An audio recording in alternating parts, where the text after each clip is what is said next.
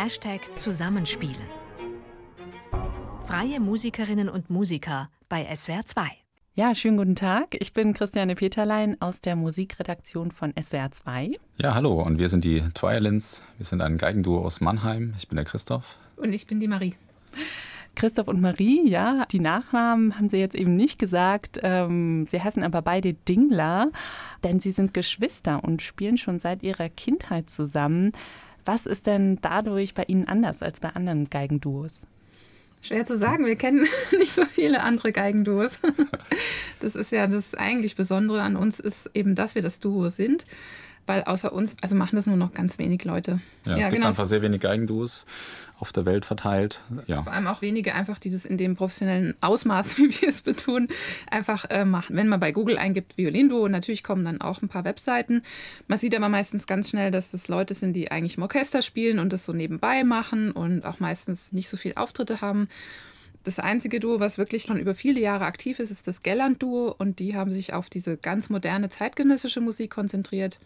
Ansonsten, ich sehe auch immer wieder Duos, die eine neue Webseite aufmachen oder plötzlich da sind, aber die hören auch meistens wieder auf nach ein paar Jahren. Also ich würde sagen, das Besondere an uns ist einfach, dass wir so eine arge Leidenschaft dafür haben, dass wir das halt schon so lange machen und so konsequent durchziehen. Also wirklich von A, B, Barock bis Z, zeitgenössisch und einfach versuchen, das Repertoire an die Leute zu bringen. Ja, und Sie machen es halt schon wirklich seit Ihrer Kindheit, ne? Also, genau. dass Sie zusammenspielen. Haben Sie da eine erste Erinnerung, wann Sie das erste Mal nebeneinander am Geigenpult standen?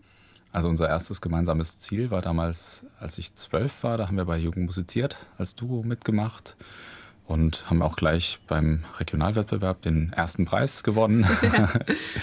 genau, ich glaube, damals ging es auch gar nicht noch weiter dann. Genau, das waren noch, noch so die unteren Altersstufen. Genau, waren wir noch zu klein dann. Ne? Gab es noch keinen Landeswettbewerb. Und dann haben wir auch einfach alle drei Jahre wieder bei Jugend musiziert als Duo mitgemacht und sind dann bis zum Landeswettbewerb vorgedrungen und dann auch mehrfach bis zum Bundeswettbewerb und haben dort den ersten Preis errungen. Und wer war damals aufgeregter bei den Wettbewerben? Ich glaube, damals waren wir beide noch sehr aufgeregt als ja. Kinder. Da hatten wir noch nicht diese krasse Routine wie heutzutage. Beziehungsweise ist diese Routine auch gerade ein bisschen weggegangen, weil wir ja kaum noch live spielen im Moment wegen Corona da ist man dann doch mal wieder aufgeregt, wenn plötzlich da echte Menschen sitzen und nicht nur eine Kamera für einen Livestream. Aber damals waren wir, glaube ich, beide höchst aufgeregt und ja. das hat auch unser Spiel auf jeden Fall noch sehr beeinflusst. Und wenn wir jetzt heutzutage mal aufgeregt sind, dann merkt das, glaube ich, außer uns selbst, merkt das niemand auf, im Publikum. Sie haben jetzt schon diese frühen Erfolge angesprochen, die Sie hatten. Ab sechs Mal haben Sie den Bundespreis Jugendmusiziert gewonnen und ja, die ganze Zeit also miteinander gespielt auch, aber trotzdem ist man ja als Musiker, Musikerin erstmal Individualist. Und da habe ich mich gefragt, gab es auch mal einen Punkt, an dem einer von Ihnen auch mal auf Distanz gehen wollte, um sich alleine musikalisch weiterzuentwickeln? Also man fängt ja an mit Geige und man lernt erstmal die ganzen Solokonzerte und diese Geigenausbildung fokussiert sich eigentlich immer nur auf solistische Sachen. Ne? Also auch im Studium, man lernt ein großes Violinkonzert nach dem anderen, einfach damit man diesen technischen Standard ganz hoch kriegt. Und ich würde sagen, es war eher andersrum. Also wir haben als Kinder natürlich mit Jung musiziert mitgemacht, wir hatten auch schon immer wieder Auftritte als Geigenduo, aber dass das jetzt wirklich unsere Profession und Leidenschaft wird, das hat sich erst im Studium dann auch so herausgestellt. Wir haben beide natürlich unsere solistische Ausbildung gemacht und wir haben aber auch natürlich im Quartett gespielt. Wir haben beide Ausflüge in den Jazz gemacht. Wir haben natürlich ganz viel Orchester gespielt, also alles, was man ja auch in der Ausbildung tun muss. Ich habe aber zwischendurch immer wieder Konzerte für uns organisiert, im Hochschulrahmen oder im privaten Rahmen oder in welchem Rahmen es damals halt noch so gab. Und wir haben immer wieder gemerkt, uns zieht es einfach zum Duo. Das wollen wir immer mehr ausbauen und immer professioneller machen und immer größer werden lassen. Und so war eigentlich die Entwicklung, würde ich sagen. Ja, und auch, dass wir da an einem Strang ziehen mit voller Energie. Und ja, wir kennen uns halt einfach auch gut. Wir kennen uns ja schon seit wir Kinder sind. genau. Und da weiß man auch einfach, auf den anderen kann man sich verlassen. Und wenn ich 100 Prozent gebe, dann gibt sie das auch. Und ja, das haben wir halt an anderen Ensembles dann nicht so sehr gespürt. Ja. Oder auch in Orchestern, dann ist man halt einer von vielen. Und das ist natürlich schön und hat andere Vorteile. Aber wenn wir zu zweit auf der Bühne stehen, dann gibt es einfach nur uns. Und wir können uns nicht verstecken. Wir haben keine Begleitfigur, die man auch mal ein bisschen schlurig spielen kann. Das wird sofort alles gehört und das ja. macht es zum einen extrem schwierig und zum anderen auch extrem spannend. Und ja, das ist unsere Leidenschaft. Ja, wie ist denn da die Stimmverteilung bei Ihnen? Also ich meine, schon aus rein organisatorischen Gründen gibt es beim Duo eigentlich dann Violine 1 und Violine 2 und hm, ich kann mir vorstellen, dass das manchmal dann auch so ist, dass Violine 1 vielleicht die höhere Lage spielt. Ja, also gibt es da angestammte Plätze bei Ihnen? In der Literatur für Geigenduo gibt es meistens schon ein bisschen angestammte Plätze. Die erste Geige ist meistens höher gelegen als die zweite und meistens auch noch ein bisschen schwieriger. Allerdings betrifft es auch nur die vergangene alte Literatur. Und wir haben ja auch einen Kompositionswettbewerb ins Leben gerufen und Komponisten aus der ganzen Welt halt angesprochen und gesagt, wir brauchen Stücke, die das Publikum begeistern, egal in welcher Musikrichtung sie komponiert sind. Und dann kamen halt auch ganz tolle Stücke dabei raus. Und da haben sich die Komponisten auch natürlich an uns orientiert, haben sich angeschaut, wer sind wir, was machen wir, wie spielen wir und haben halt gemerkt, dass wir beide auf einem ähnlich guten Level spielen, würde ich behaupten. Ohne jetzt, ja, Vorsicht, ja, heikles Thema natürlich, genau. nein. Und haben natürlich dann auch so komponiert, dass es für beide interessant zu spielen ist und auch fürs Publikum auch dieser Wechsel zwischen beiden Instrumenten einfach viel spannender ist, als wenn jetzt einer die ganze Zeit erste Geige spielt. Ne? Genau, also wenn wir später auch das Duo von Dankler hören, da kann man auf jeden Fall sagen, da gibt es eine klassische erste Geige, die virtuoseren Stellen hat und die zweite Geige hat vorwiegend Begleitfiguren, darf auch mal Solo sein, aber ist meistens doch Begleitung. Und das hört eigentlich so ab Prokofjew hört es ja auch schon auf. Also auch Prokofjew-Sonate gibt es ja für zwei Violinen und da sind beide Stimmen eigentlich schon gleichwertig angeordnet. Ne? Okay, also Prokofjew ähm, Anfang 20. Jahrhundert, ne? Genau. dann, ähm, dass sich das so auflöst. Aber bei den älteren Sachen, ich frage trotzdem nochmal nach, ja. äh, wie, wie, verteilen Sie es oder wie einigen so. Sie sich drauf, wer ja, dann was spielt? Wie ist es bei Dankler? Das haben wir schön ausgelassen, ne? das Thema, ja, genau. genau. Also wir wechseln uns einfach immer ab, so wie es gerade passt. Also beim Dankler spielt, glaube ich. Naja, man muss schon sagen, dass der Christoph nicht so viel Geduld hat mit den Begleitfiguren wie ich. Ja, und meistens. Und deswegen äh, darf er auch meistens die erste Geige spielen. Und er kann auch, wir kennen uns ja jetzt schon lange, da darf man das auch sagen, ihm fällt es leichter, Sachen vom Blatt zu spielen. Also da ist sein Talent ein bisschen größer als bei mir. Entsprechend fallen ihm die schweren Sachen in der ersten Geige auch leichter, die schnell zu erfassen. Und deswegen darf er öfters mal erste Geige spielen. Ja, oder wenn wir ein Stück ausprobieren, mehrfach, dann spiele ich öfter halt die erste Geige, dann flutscht es und dann wissen wir, ist ein Stück gut oder nicht. Und dann öfter bleibt es auch bei der Verteilung. Aber zum Beispiel in unserem neuen Programm mit Vivaldi und Piazzolla-Tangos, da spiele ich sehr oft Bratsche und Begleitfiguren oder auch die zweite Geige, einfach weil ich derjenige bin, der jetzt auch Bratsche spielt. Ein Geiger, der Bratsche spielt, ja. Ja, genau. ja ich habe auch oft gehört, dass ich äh, halt wie ein Geiger Bratsche spielen würde, aber ich finde es gut. genau, also das, äh, auch das ist dynamisch und wechselt sich ab, da bleibt nichts in Position. Alles klar, dann die erste Musik, die Sie für uns eingespielt haben, ist eigentlich ein Klassiker, nicht eigentlich, ist ein Klassiker der Klavierliteratur für Elise. Ich würde denken, das ist auch ein Stück, was ganz viele Leute, die eigentlich wenig klassische Musik kennen, dann aber doch kennen und so als erste Assoziation haben. Ja, warum haben Sie dieses Stück jetzt ausgewählt? War da ein bisschen Neid auf die pianistische Welt?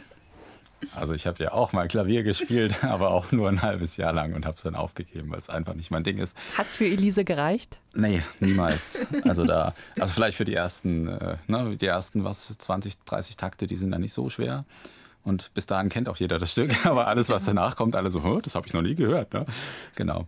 Nein, das kam nicht so, dass wir neidisch sind auf alle Pianisten, sondern eher, weil ja, es ist Beethoven-Jahr und wir hatten letztes Jahr eine verrückte Idee und haben uns ein lustiges Programm ein bisschen zusammengebaut irgendwie hatte ich die Idee, auch das Stück für Elise für uns zu arrangieren, habe es einfach mal probiert und habe dann irgendwann in der vierten, fünften Wiederholungsnummer gedacht, so ach, jetzt gehe ich doch mal ein bisschen anders weiter und dann ein bisschen Twilights Humor kommt dann am Ende. So ist das ganze Stück entstanden. Okay, dann hören wir jetzt, wie das klingt. Die Violins mit Für Elise. Normalerweise für Klavier, hier arrangiert für Geige und Bratsche von Christoph Dingler von den Violins aus Mannheim.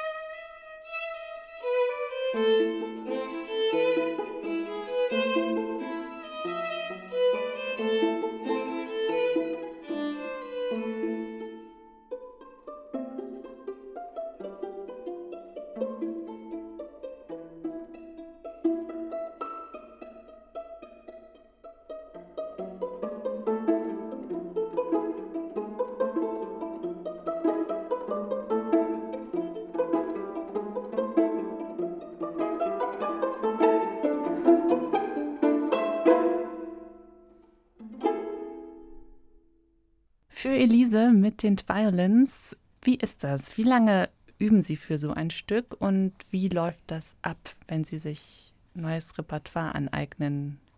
Also man kann es ja mal an einem neuen Konzertprogramm festmachen. Also wenn wir neues Konzertprogramm erarbeiten, wo alle Stücke quasi neu sind, dann kann man sagen, da proben wir inzwischen so sechs bis acht Wochen.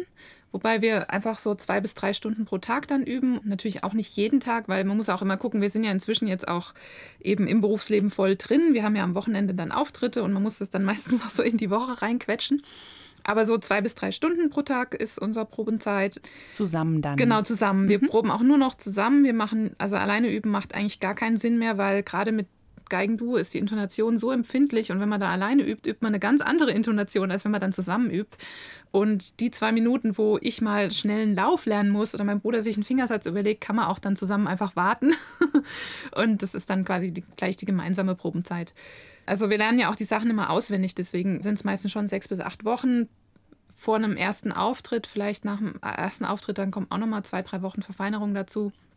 Und dann ist es quasi so auf der Platte. Dann können wir es.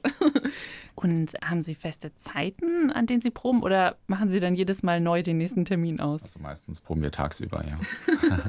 ja, das müssen wir individuell gestalten, weil wie gesagt, wir haben ja auch eben dann die Auftritte. Da muss man auch zusehen, dass man genug Zeit davor ein bisschen frei hat, auch danach frei hat.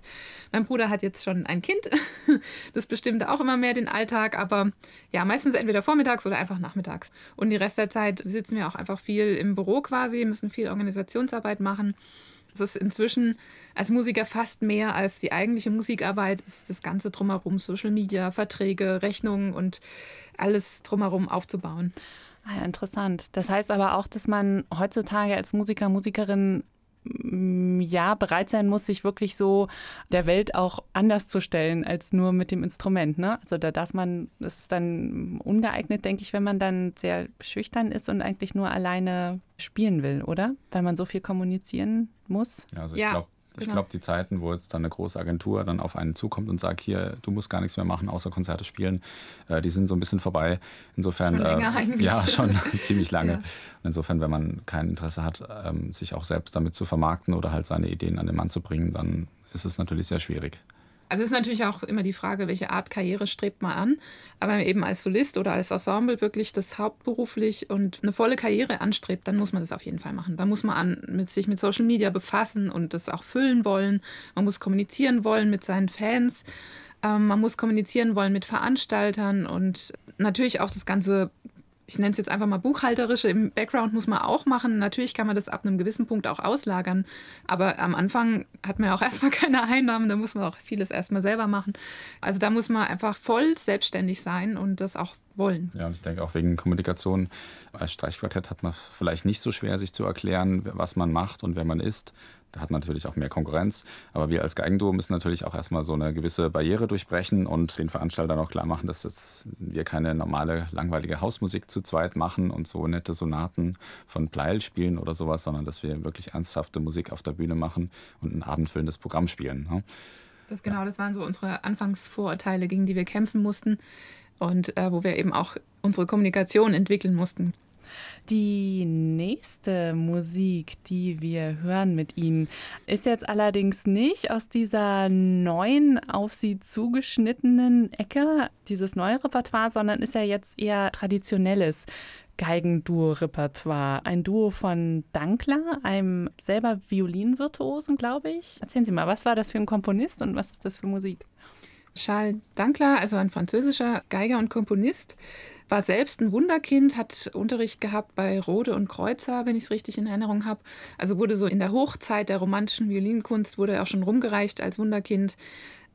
Ich weiß jetzt gar nicht mehr genau, wie weit die Karriere reichte, aber er ist dann auf jeden Fall ans Konservatorium in Paris gegangen als Lehrer und hat dort sehr, sehr lange unterrichtet, auch sehr gut. Also war da auch, glaube ich, sehr glücklich, wenn man so die Biografien liest und hat dort auch äh, ganz viel ähm, Unterrichtsliteratur entwickelt und auch viel komponiert. Also die Unterrichtsliteratur kennen auch noch viele Geiger, also die wird auch noch benutzt im Unterricht. Und er hat unter anderem auch Geigenduos geschrieben.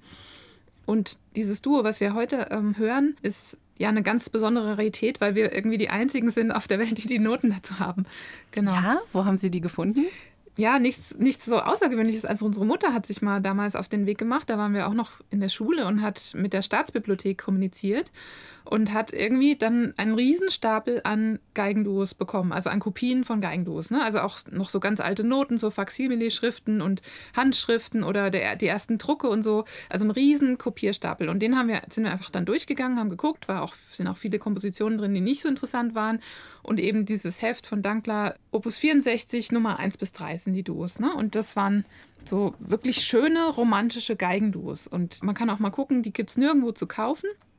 Und wir wurden dann später auch immer oft gefragt, ja, wo habt ihr denn die Noten her? Und wir so, ja, aus der Staatsbibliothek. Aber scheinbar hat diese Staatsbibliothek danach die Noten auch nie mehr herausgerückt. War das dann die Badische genau. Staatsbibliothek? In Berlin, In ah, Berlin okay. glaube mhm. ich, ja, genau. Also es ist auch noch aus unserer Teenagerzeit so ganz genau wissen wir es auch nicht mehr. Und unsere Mutter weiß es leider auch nicht mehr so genau. Also schon ein bisschen ähm, sagen umwoben quasi. Ja, aber auch eine sehr engagierte äh, Mutter haben Sie dann, ne? Also genau, also sie ist ja auch Musikerin, ausgebildete A-Kantorin war sie zu ihren Zeiten und hat sich damals halt auch viel um unsere Ausbildung gekümmert, immer geschaut, dass wir bei guten Lehrern sind und auch Noten immer besorgt und viel auch mit uns zusammen bespielt. Sie hat ja uns am Klavier dann begleitet. Ja, dann ähm, hören wir jetzt die Musik, die ihre Mutter ähm, aus der Staatsbibliothek in Berlin für sie organisiert hat und die sie bis heute begleitet. Wir hören das Dankler-Duo Opus 64 Nummer 3.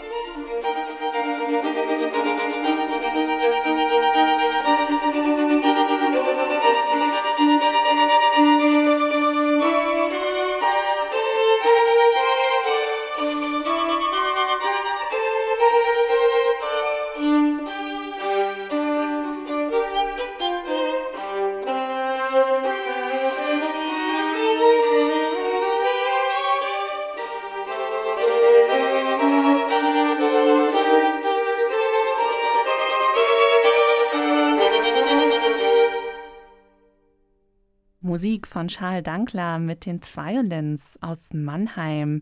Sie sind Geschwister und ich habe gelesen, die Geigen, auf denen Sie spielen, Ihre Instrumente sind auch Geschwister. Das ist ja eine total schöne Formulierung. Und das heißt, dass die vom gleichen Geigenbauer stammen, oder? Ja, das stimmt. Unsere Geigen sind beide von Martin Schleske aus München. Eigentlich habe ich nach einer guten Geige gesucht und dann sind wir dorthin gefahren zusammen. Und ich habe eine Geige getestet und die war ganz toll, aber hat einfach nicht zu mir gepasst. Dann hat meine Schwester drauf gespielt und gemerkt, oh, das ist es für mich. Was, was heißt das? Die Geige hat nicht gepasst? Hat mir einfach vom Klang nicht gefallen und vom Gefühl nicht. Also dieser Klang am Ohr und ähm, so eine gewisse Vertrautheit war einfach nicht da. Und meine Schwester hat es in die Hand genommen und für sie war das, dieses Gefühl gleich da und auch von außen hat man gehört, oh, das passt perfekt zu ihr. Und dann war ich natürlich etwas enttäuscht. Und dann hat der Martin gemeint, ja, Moment, eigentlich habe ich die Geige schon verkauft, aber ich habe jetzt schon seit mehreren Monaten von dem Kunden nichts mehr gehört. Dann hat er unten aus dem Schrank noch einen Koffer rausgeholt. Da war noch eine Geige drin und die habe ich probiert, die hat gleich gepasst. Das war wirklich, ja, Liebe auf den ersten, auf den ersten Ton. Und ja, so, so kamen wir dann quasi beide gleichzeitig an zwei tolle Instrumente von ihm. Und können Sie beide mal den jeweiligen Klang von Ihrem Instrument beschreiben? Wie die sich unterscheiden, vielleicht auch ähneln als Geschwister? Also wenn man jetzt die Aufnahmen hört, dann ist es extrem schwierig, den Unterschied zu hören. Und auch wenn wir alte Aufnahmen von uns selbst hören und nicht mehr genau wissen, wer welche Geige gespielt hat, also erste oder zweite Stimme, oder auch die Noten nicht mehr so präsent im Kopf haben, dann ist es für uns auch kaum rauszuhören, welche Geige jetzt wie ist. Ne? Aber wenn man jetzt die Geige in der Hand hat und am Ohr hat, dann ja, merkt man das einfach sofort. Genau, also man kann sagen, zum Beispiel beim Christoph ist es ein hellerer, ein leichterer Ton. Und meine ist so ein bisschen schwerer, sonorer, könnte man sagen, ne? so ein bisschen mehr in der mhm. Tiefe drin. Mhm. Genau, aber es ist auch ein bisschen so, wie unsere Charaktere sind. Also ich meine, ich will natürlich nicht sagen, dass mein Bruder jetzt ja oberflächlich ist. aber er ist, er ist natürlich ein bisschen leichter im Charakter. Ich bin eher so der schwerere und gründlichere und ja auch mal schwermütigere und er ist immer so der positive und fröhliche und ja auch schnell im Denken, im Charakter. Und da ist, das kann man so auch ein bisschen in unseren Geigen wiederfinden die Geschwistergeigen. Die hören wir jetzt gleich nochmal und zwar mit zwei Sätzen aus dem Winter-Violinkonzert von Antonio Vivaldi. Eigentlich ja für eine Solo-Violine geschrieben. Ich glaube, das Arrangement äh, jetzt für zwei stammt auch aus Ihrer Feder, Herr Dingler, oder?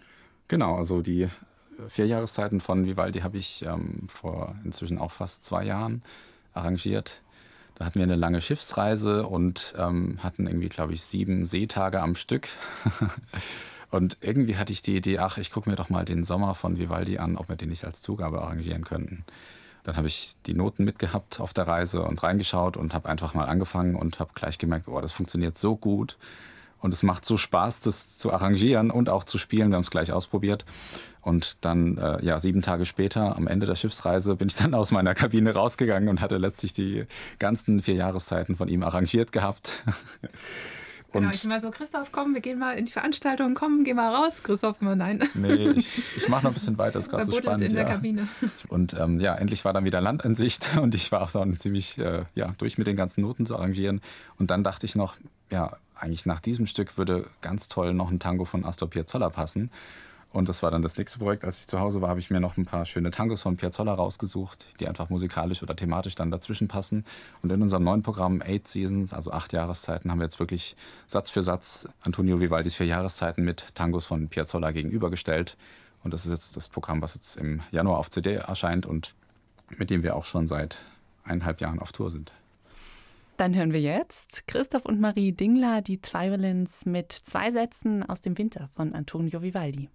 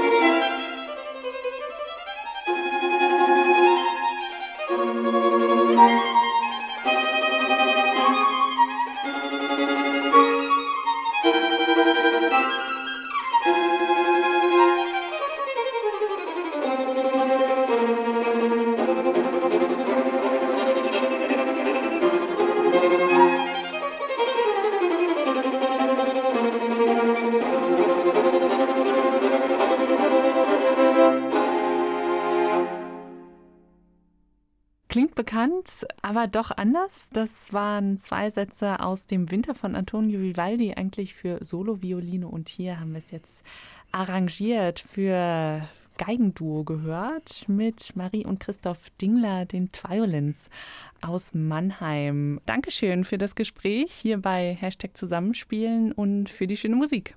Ja, ja vielen Dank auch. Dankeschön. Ciao. Tschüss. Ein Podcast von swr2.de